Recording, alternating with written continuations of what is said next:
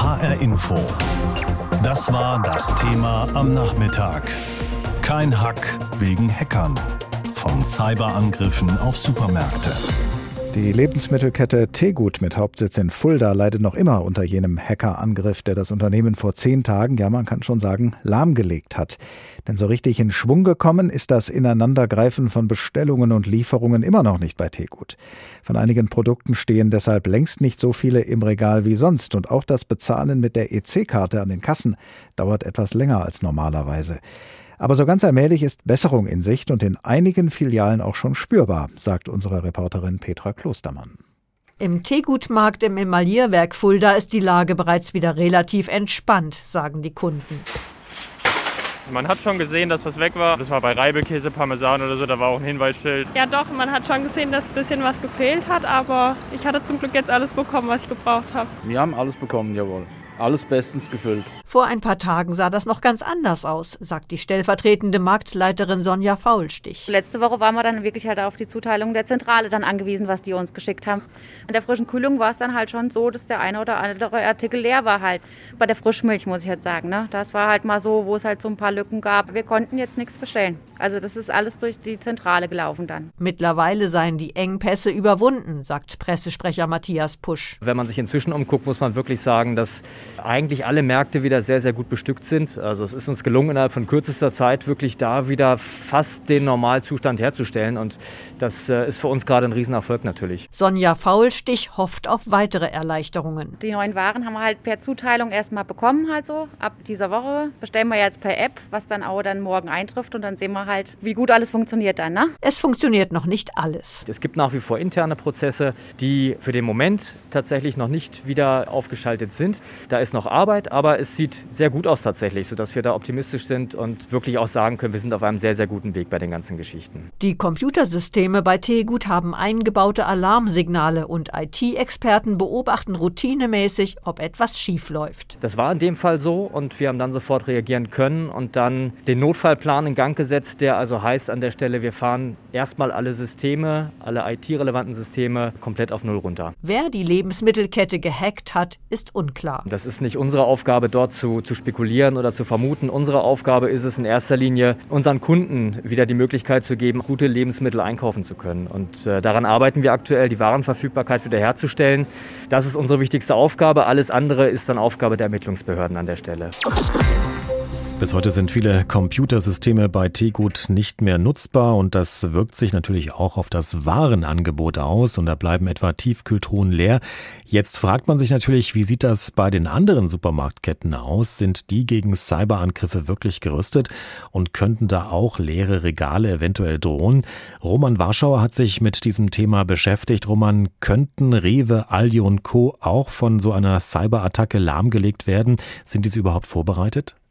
Ja, das ist gar nicht so einfach herauszufinden, denn die Unternehmen sind da sehr zugeknöpft. Wenn man bei den einzelnen Supermarktketten und Discountern danach fragt, da heißt es im Prinzip immer, naja, das ist ja jetzt ein Teegut-Thema und damit haben wir nichts zu tun, das ist ja ein Mitbewerber und gleichzeitig wollen sich die Unternehmen, das kann man natürlich auch bis zum gewissen Grad verstehen, da nicht in die Karten schauen lassen. Das ist eben ein Sicherheitsthema und sie wollen da nicht die Details wirklich verraten. Wie gesagt, ich habe mehrere angefragt, unter anderem auch Edeka, auch die wollten eigentlich nichts sagen. Ich habe am Ende dann aber doch mit einem Manager gesprochen, der sagen wir mal, hier so für den Großraum Nordhessen zuständig ist. Und der sagte, naja, äh, ganz klar, natürlich äh, ist man zwar vorbereitet, aber völlig ausschließen kann man so einen erfolgreichen Hackerangriff äh, nicht, denn da gilt wie bei allen Sicherheitsdingen auch, eine absolute Sicherheit gibt es eben nicht. Er hat gesagt, man hat sich da gut vorbereitet, man hat eine eigene Abteilung, die nur für diese IT-Sicherheit zuständig ist.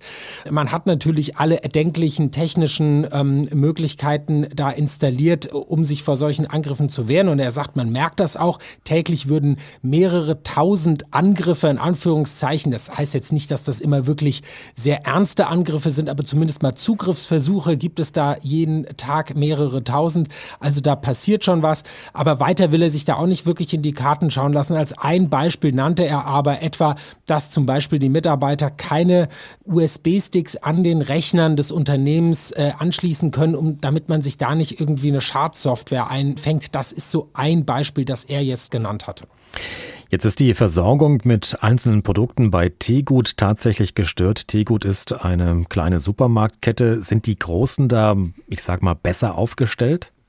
Na, die Frage ist eben, Wäre das zu verhindern gewesen oder kommt es generell, wenn es wirklich so viele Systeme betrifft, dann auch irgendwie zu Schwierigkeiten im, im normalen Betrieb, im normalen Ablauf? Und auch da hat mir der Edeka-Manager gesagt, je länger das dauert, desto wahrscheinlicher ist es natürlich auch, dass es dann wirklich in einzelnen Bereichen zu Lücken in den Regalen kommt. Denn man muss einfach sehen, natürlich kann man versuchen, ähm, auf, um es mal ein bisschen plastisch auszudrücken, auf Papier, Bleistift und Telefon zurück zurückzugreifen, wie man das früher gemacht hat. Aber diese Computersysteme, die sind natürlich sehr viel leistungsfähiger und das kann man nicht so einfach wieder ersetzen. Wenn man sich überlegt, ähm, in so modernen Warenwirtschaftssystemen, da weiß der Computer im Prinzip immer, wie viele Tuben Senf liegen noch im Regal, wenn nicht vielleicht eine geklaut wurde und wird dann gegebenenfalls auch automatisch eine neue Bestellung auslösen. Das alles dann händisch umzustellen, das ist natürlich nicht so einfach und deswegen sagt er auch ganz klar ist, da wird es an der einen oder anderen Stelle dann immer zu ähm, Versorgungsengpässen dann kommen. Sind denn jetzt solche Supermärkte besonders gefährdet? Also rücken die zunehmend in den Blick von Hackern? Ich glaube, das kann man so generell nicht sagen. Alle sind im Prinzip im Blick von Hackern. Das betrifft Privatleute genauso wie Unternehmen. Man muss einfach sehen, dass die meisten von diesen Hackern dürften kriminelle Organisationen sein, kriminelle Banden, ähm, die eben versuchen, da ähm, ja über quasi Erpressung Geld zu verdienen. Das ist in den allermeisten Fällen das Ziel von so einem Hackerangriff. Ähm, und da kann es eben alle möglichen treffen. Und das heißt gar nicht, dass jetzt da unbedingt gezielt so ein Supermarkt ausgesucht wird, sondern der ist möglicherweise einfach zufälligerweise dann ähm, Ziel dieses Angriffs geworden. Und äh, man darf natürlich auch nicht vergessen, und das haben auch mehrere ähm, Spezialisten mir da gesagt, jetzt momentan in der Corona-Krise, ähm, das ist einfach nochmal eine Hochzeit für Hacker, weil eben sehr viele Leute jetzt im Homeoffice arbeiten. Es gibt sehr viel mehr Verbindungen in die Unternehmen rein und dann sind möglicherweise da Schwachstellen. Gleichzeitig haben die IT-Abteilungen ähm, der Unternehmen, ob das ein Supermarkt ist oder auch ein ganz anderes Unternehmen, die haben gerade sehr viel mehr damit zu tun, beispielsweise Homeoffice abzuwickeln und haben gegebenenfalls möglicherweise gar nicht mehr so den Fokus auf diese IT-Sicherheit. Ähm, also momentan ist tatsächlich so ein bisschen die Hochzeit für die Hacker. Die Supermarktkette Tegut hat ihren Stammsitz in Fulda und zuletzt hat sie leidvolle Erfahrungen machen müssen. Ein Hackerangriff hat das hessische Unternehmen nämlich regelrecht lahmgelegt. Die Folgen waren ziemlich massiv. Normalerweise werden die Waren nämlich automatisch über Computersysteme nachbestellt. Weil die aber eben ausgefallen sind, gab es in vielen Regalen Lücken. Manche Regale sind auch regelrecht leer geblieben. Tegut hat die Polizei eingeschaltet und einen Krisenstab eingerichtet und das Unternehmen sagt, dass es die Lage jetzt knapp zwei Wochen nach dem Angriff langsam wieder im Griff hat. Nun ist Tegut nicht der größte Player auf dem Lebensmittelmarkt und man mag sich ausmalen, was passieren würde, wenn mal ein ganz dicker Fisch wie Aldi, Rewe und Co. von einem solchen Cyberangriff betroffen wären. Thomas Snow ist Security-Chef beim Digitalisierungsdienstleister A1 Digital. Er ist Experte zum Thema Cyber Security, insbesondere im Handel. Mit ihm habe ich vor der Sendung gesprochen. Herr Snow, wie gut ist denn der Handel und insbesondere jetzt Supermarktketten vor Cyberattacken überhaupt geschützt?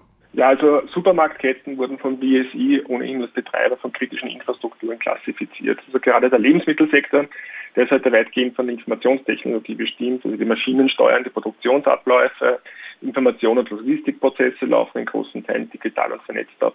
Also eine Störung der IT-Infrastruktur bedeutet somit in der Regel erstmal einen Stillstand und damit leere Regale, wie Sie auch gerade richtig gesagt haben. Ne? Und als Betreiber einer kritischen Infrastruktur unterliegt man auch einer Nachweispflicht. Also das ist im Prinzip ein, äh, ein zentraler Aspekt vom IT-Sicherheitsgesetz und, und die Betreiber müssen mittels Zertifizieren gegenüber dem BSI alle zwei Jahre nachweisen, dass ihre IT-Systeme dem Stand der Technik entsprechen. Aber das heißt aber jetzt wahrscheinlich in diesem Fall, dass äh, Tegut vielleicht nicht ganz so gut aufgestellt ist, was ihre IT betrifft. Kann ich jetzt nicht sagen, weil ich in dem Fall nicht involviert gewesen bin, aber äh, es wird auf jeden Fall in dem Bereich schon einiges unternommen, wie man eben sieht, äh, durch, der, durch die Nachweispflicht aber eine hundertprozentige Sicherheit gibt es jedenfalls nicht. Ob Tegut jetzt erpresst worden ist oder nicht, dazu will sich das Unternehmen nicht äußern. Aber wie ist es denn generell? Sind das meist ganz gezielte Angriffe, die die Unternehmen da verzeichnen oder eher Zufallsprodukte, weil jemand vielleicht einen falschen E-Mail-Anhang geöffnet hat? Ich würde mal sagen, es gibt ja mehrere Angriffssektoren. Also das eine ist sicherlich die Erpressung, die ja sowieso schon in aller Munde ist, die quasi die Systeme verschlüsseln und quasi gegen Einwurf von Bitcoins würden diese Systeme dann wieder entschlüsselt werden. Da sehen wir mittlerweile schon, dass auch in diesem Fall eine doppelte Erpressung stattfindet, nämlich bevor die Daten auch tatsächlich entschlüsselt werden, werden die Daten mehr oder weniger runterkopiert dann werden sie verschlüsselt und dann hat man zum einen in der Hand, äh, lieber äh, liebes Opfer, ich habe deine Daten, ich kann nachweisen, dass du einen Sicherheitsvorfall hattest. Nach DSGVO weißt du ungefähr, was das für einen Schaden für dich haben kann. Und das andere ist eben auch die Erpressung, dass quasi wieder die Daten entschlüsselt werden. Das ist ein, das ist ein Fall, der, der, der meistens vorkommt.